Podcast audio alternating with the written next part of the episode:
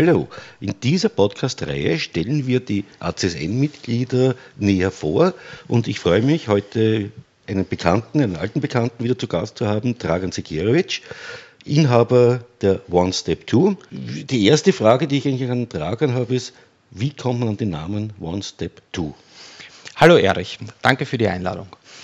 Ah ja, der Name One Step Two ist entstanden, ähm, weil ich auf der Suche nach einem flexiblen Namen war, der ähm, in vielen Bereichen genutzt werden kann.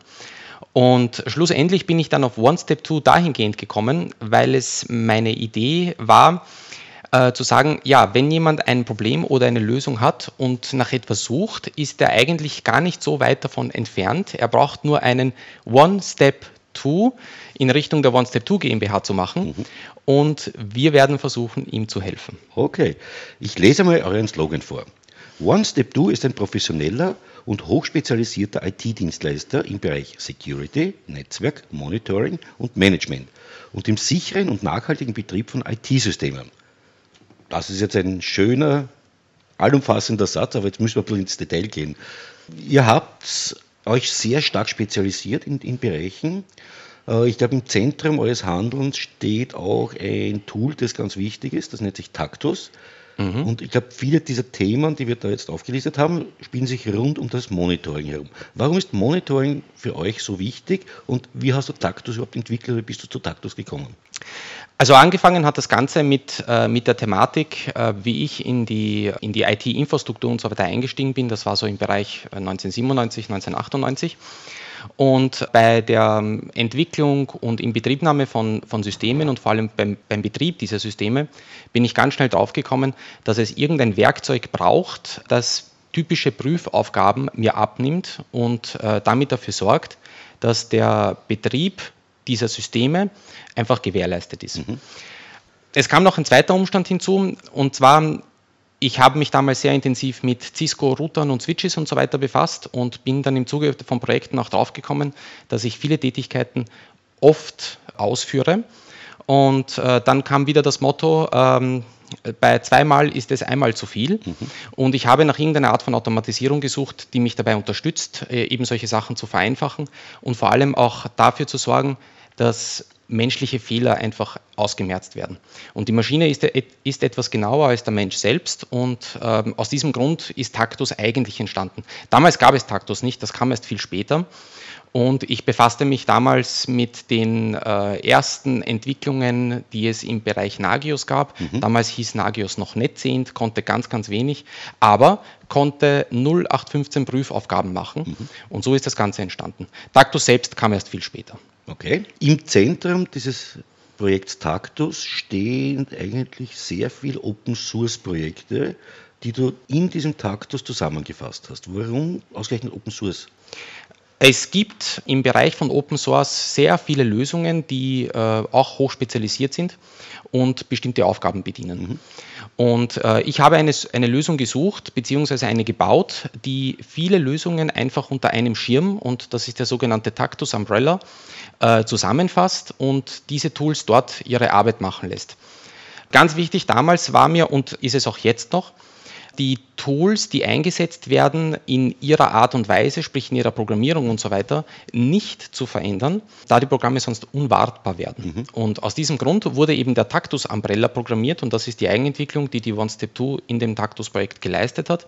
Äh, und der Tactus Umbrella hat die Aufgabe, die eigenständigen Open Source Tools eben miteinander zu verknüpfen, mhm. damit die Komponenten, die, die sich darunter befinden, wie zum Beispiel ein Monitoring oder ein Logging, selbstständig bleiben können in der Art und Weise, wie sie sind, in der Entwicklung, wie sie sind und dadurch äh, austauschbar sind gegen neue Versionen. Ich glaube, vielleicht da müssen wir noch genauer werden.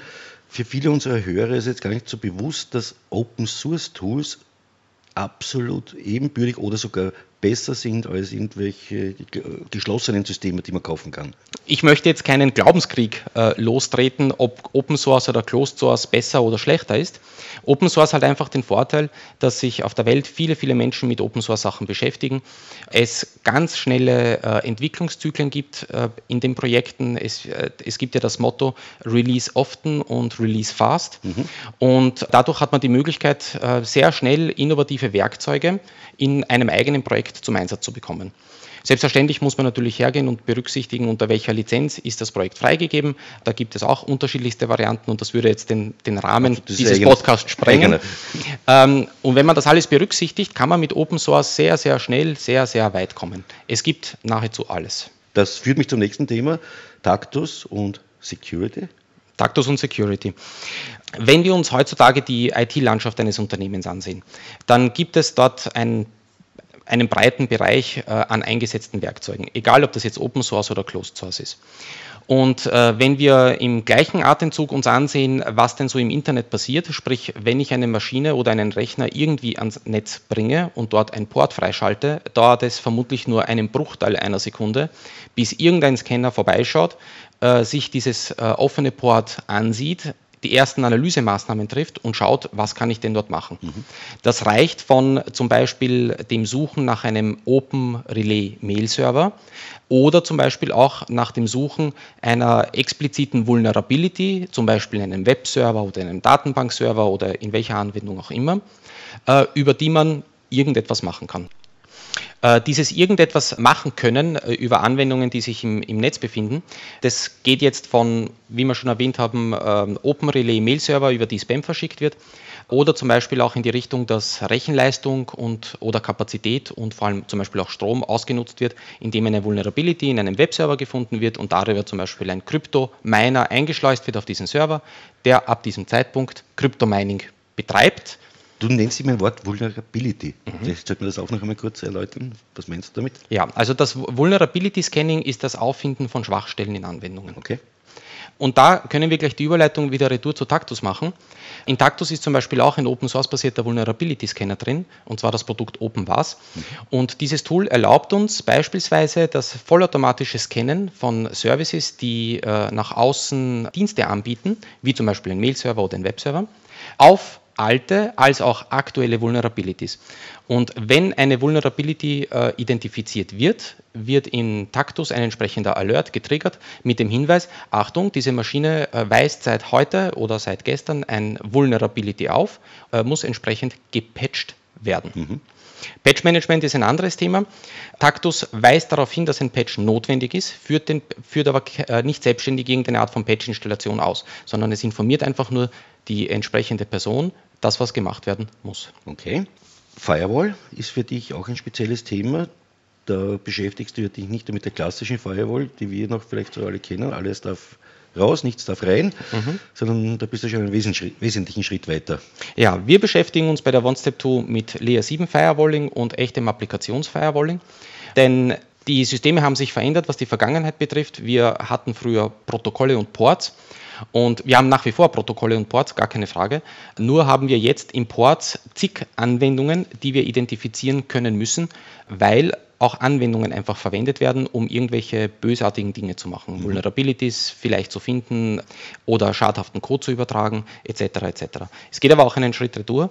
Wenn wir zum Beispiel mit einer Firewall äh, auf Layer 7 Applikationstraffic identifizieren können, mhm. bringt uns das ganz neue Möglichkeiten. Wir können beispielsweise, um jetzt die Thematik Produktivität aufzufassen, kann man mit einer Application Layer Firewall definieren. Normales Arbeiten, Informationsbeschaffung, äh, wie es in einem Unternehmen äh, eben notwendig ist, ist erlaubt, aber exzessives äh, YouTube schauen oder Instagram oder Facebook oder was auch immer ist verboten mhm. oder auf einen ganz, ganz kleinen Anteil an zur Verfügung gestellter Bandbreite limitiert. Mhm. Dafür brauche ich Application äh, Layer Aware Firewalling. Okay. Web Security steht da auf meiner Liste als nächster Punkt. Wie unterscheidet sich Fire Firewalling von Web Security? Beides sind eigentlich Themen, die sehr nah verwandt sind. Wenn wir jetzt äh, normales Firewalling betrachten, sprich von innen nach außen, wo es darum geht, wir wollen einen User zum Beispiel in der, in der exzessiven Nutzung von Facebook beschränken, gibt es natürlich auch das Gegenteil. Mhm. Es gibt die, die Web Security und das kann man sich so vorstellen, man hat eine demilitarisierte Zone. Mhm. In dieser demilitarisierten Zone gibt es einen Webserver und dieser Webserver stellt eine Anwendung zur Verfügung. Wenn die Anwendung mit HTTPS abgesichert ist, ähm, dann ist das gut für den Nutzer und für den Webserver, denn der Kanal ist verschlüsselt. Mhm. Gleichzeitig ist das schlecht, denn wenn jemand äh, eine Verbindung zu diesem Webserver aufbaut und über HTTPS versucht, irgendwelche Vulnerabilities etc. auszunutzen oder Datendiebstahl zu betreiben oder was auch immer zu tun, dann kann ich mit, einem, mit einer normalen Firewall in diesen Traffic nicht hineinschauen. Mhm. Deshalb gibt es die Web Security und da gibt es die Möglichkeit, dass man zum Beispiel sagt, SSL terminiert auf der Firewall, der Traffic, den der Client äh, zu diesem Webserver produziert, wird geöffnet, er wird inspiziert und dann hat man die Möglichkeit, äh, da drin Sachen zu entdecken bzw. zu verhindern, die ähm, gegen das normale Geschäftsmodell sind, sprich Vulnerabilities äh, ausführen äh, oder irgendwelche Schwachstellen suchen ähm, etc. Okay. Ihr bietet aber natürlich auch klassische Infrastrukturlösungen an. Das heißt, ihr stellt auch im Kunden Infrastruktur zur Verfügung, beziehungsweise helft ihm beim Aufbau von einer Infrastruktur. Mhm. Das sind die klassischen Bereiche eines Systemhauses? Ja, das sind die klassischen Bereiche, wobei ähm, hier findet natürlich der zeitlich getriggerte Wandel statt. Also wir bieten sowohl On-Premise-Lösungen an, als auch mhm. wir unterstützen den Kunden beim äh, Weg in die unter Anführungszeichen Cloud. Und hier möchte ich auch wiederum keinen Glaubenskrieg äh, anf äh, anfeuern bezüglich Cloud äh, böse oder nicht böse. Grundsätzlich muss man einfach wissen, es gibt äh, sehr, sehr gute Cloud-Lösungen, die angeboten werden. Und namentlich nenne ich jetzt beispielsweise nur mal äh, die AWS-Services von Amazon.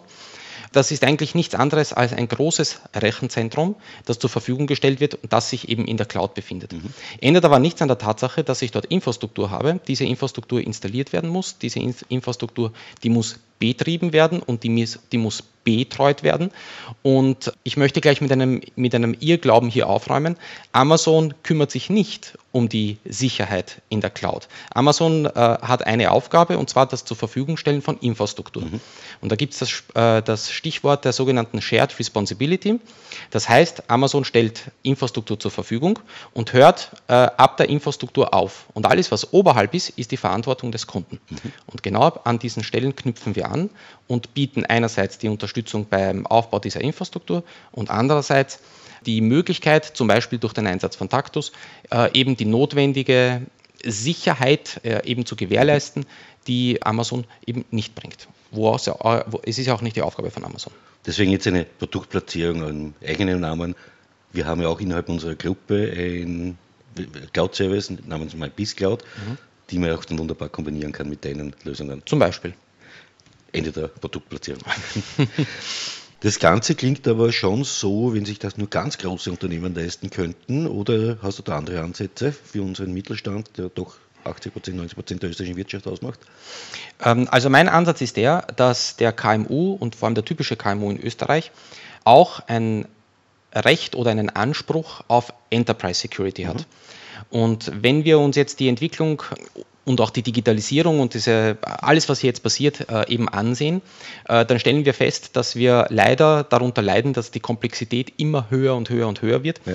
und die Handhabe dessen immer komplizierter und noch komplizierter wird. Aus diesem Grund haben wir Shared äh, Security Produkte entwickelt in Form von Dienstleistungen, mit denen wir genau das abfedern können. Mhm. Das bedeutet, wie schon eingangs erwähnt, der KMU ähm, soll auch Enterprise Security leben können, aber er soll sich mit der Komplexität nicht beschäftigen müssen. Sehr gut. Das war jetzt ein Überblick über die Hardware- und Hardware-nahe und äh, Security-Ebene, aber ich habe noch weit, weit mehr Kompetenzen.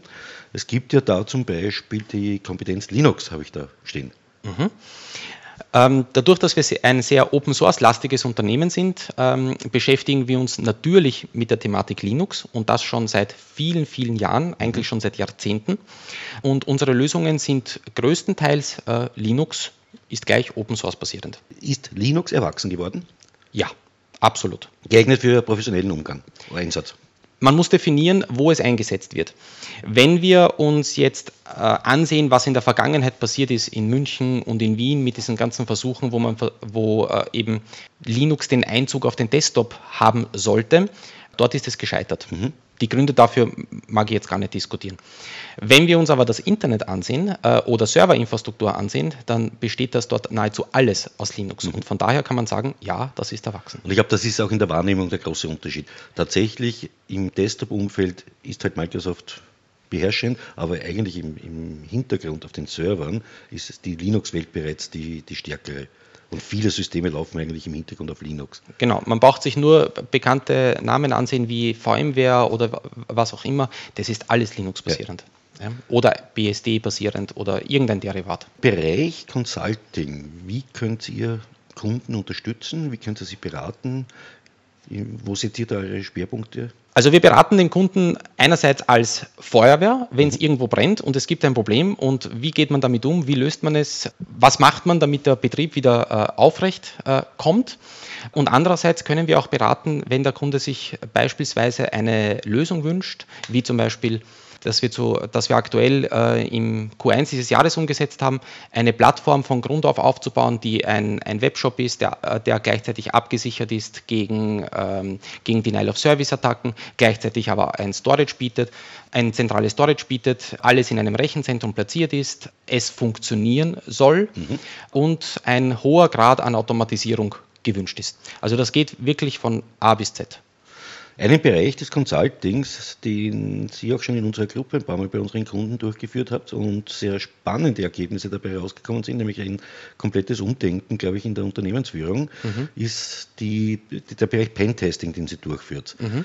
Äh, vielleicht kannst du näher erläutern, wann macht man Pentesting, für was macht man Pentesting und was ist es eigentlich? Ja. Also Pentesting ist eigentlich das äh, gutartige äh, Suchen nach Schwachstellen. Mhm. Im Unterschied zu dem, was eigentlich tagtäglich im Internet passiert, sprich es findet ein, ja, eine Art Pentesting gegen sowieso alle offenen Ports statt, machen wir das nur, indem wir vom Kunden beauftragt wurden und indem entsprechende Parameter definiert wurden, wie weit der Pentest reicht und was mehr oder weniger das Ziel des Pentestes ist. Eigentlich geht es darum, herauszufinden, wie steht es um die IT-Sicherheit des Kundensystems, äh, wo muss schnellstmöglich gehandelt werden, welche Verbesserungsvorschläge gibt es, beziehungsweise was kann man tun, um die IT-Sicherheit auf einem definierten Level aufrechtzuerhalten. Mhm. Wie sind die Erfahrungen? Ja, die Erfahrungen sind, sind die, dass äh, immer ein Aha hinterher auftaucht. Denn wir wissen ja, dass sämtliche äh, Attacken und so weiter, wenn sie denn stattfinden und wenn sie zielgerichtet sind, meist ihren Ursprung aus dem internen Netzwerk haben und nicht aus dem Internet. Also ja. das Internet ist eigentlich immer nur der Trigger, mit dem man irgendetwas in das interne Netz delivert oder indem man äh, physischen Zugriff zu einem Gebäude bekommt und dort irgendeine Art von Hardware platzieren kann. Und dann wird es erst richtig interessant. Denn leider wiegen wir uns nach wie vor in der falschen Sicherheit, dass wir meinen, sicher zu sein, wenn eine Firewall da ist und den Zugang aus dem Internet unterbindet. Mhm. Dem ist aber nicht so, denn mittlerweile hat ein ganz, ganz großer Wechsel im, im Umdenken stattgefunden. Wir befinden uns in der sogenannten äh, Zero Trust Time und Zero Zone Trusting. Es gibt mhm. eigentlich gar nichts mehr, egal ob das Internet oder, oder das interne Netzwerk, man kann nicht mehr vertrauen. Ja. Und genau dort setzen wir an. Das bedeutet, unsere Tests gehen her, platzieren sich mit Software oder Hardware im internen, eigentlich geschützten Bereich des Unternehmens und von dort aus wird eine Attacke gestartet. Ich glaube, da kann ich nur auf unseren Podcast, den wir schon gemeinsam gemacht haben, Security hinweisen da gehen wir sehr intensiv auf das Thema ein. Genau. Ich glaube, das ist sehr spannend zum Anhören, weil da lernt man sehr viel. Ein Begriff, den man von damals noch übergeblieben ist, das Besennetzwerk. Das hat mich sehr fasziniert. Aber ihr macht ja auch darüber, oder aus den Ergebnissen dieser Pentests leitet sie auch dann Beratung für den Kunden, aber auch Schulungen für die Mitarbeiter. Genau. Also der Pentest hat äh, als Ergebnis einen Maßnahmenkatalog, mit dem eben, wie schon erwähnt, die, äh, eine Verbesserung der IT-Sicherheit oder die Aufrechterhaltung der mhm. IT-Sicherheit gewährleistet werden soll. Und das beinhaltet beispielsweise auch äh, notwendige Awareness-Schulungen für Mitarbeiter, denn wir wissen nach wie vor, das schwächste Glied in dieser ganzen Kette ist immer noch der Mensch und den Mensch kann man leider zu leicht überreden, irgendetwas zu machen und dann ist es schon passiert. Und dem kann man nur vorbeugen, indem ordnungsgemäß äh, und äh, stetig mhm. eine Awareness-Schulung der Mitarbeiter stattfindet, wo einfach darauf hingewiesen wird, das sind die aktuellen Bedrohungen, so kommen sie, ähm, das ist so typischer Wortlaut, wie reagiere ich auf E-Mails ja. äh, unbekannterweise, äh, also von unbekannten äh, ja. Sendern äh, und ja, worauf muss ich schauen? Das äh, gibt ja eigentlich schon die DSGVO vor, dass man das zumindest einmal im Jahr machen sollte, aber nicht, weil es so weil es im Gesetz steht, sondern weil es einfach die Szenarien sich jedes Jahr stark verändern mhm. und wirklich die, die Mitarbeiter auch für dieses Naherlebnis zu hören, was da alles passieren kann. Und vor allem, wie erkenne ich sowas? Das ist ganz wichtig. Genau.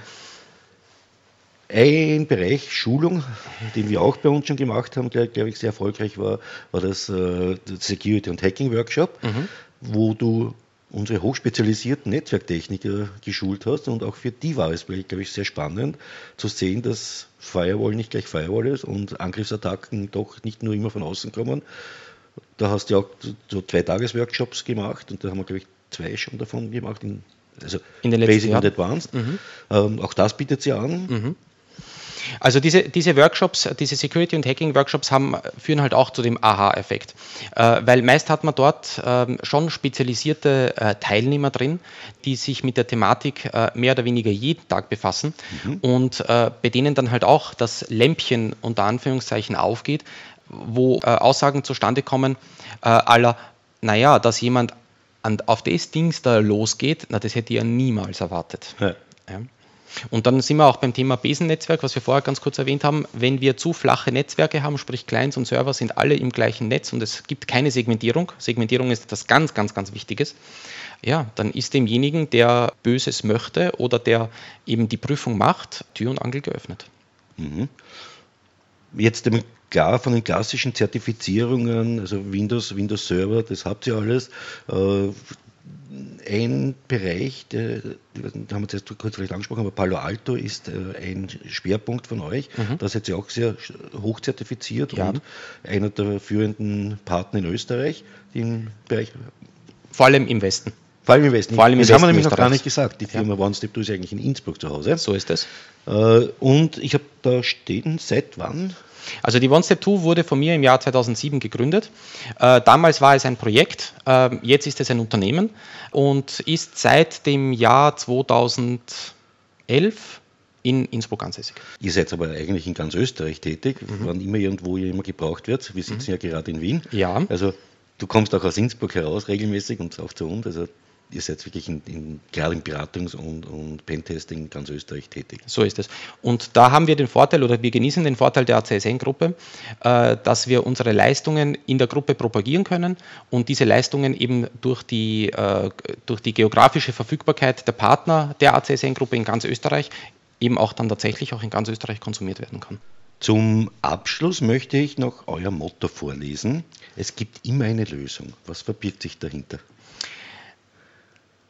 Wir sind in der glücklichen Situation, dass wir bis dato noch nie vor einer Herausforderung standen, also vor einer technischen Herausforderung, zu der wir keine Lösung parat hatten. Mhm. Und ähm, gefällt das eigentlich sehr, sehr gut und daraus ist auch unser Motto entstanden, es gibt immer eine Lösung.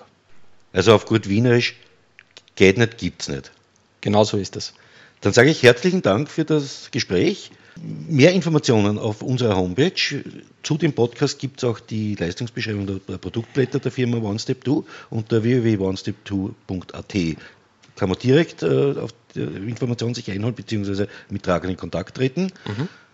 Ich wünsche noch einen schönen Nachmittag mhm. und danke fürs Dasein. Und danke für die Einladung.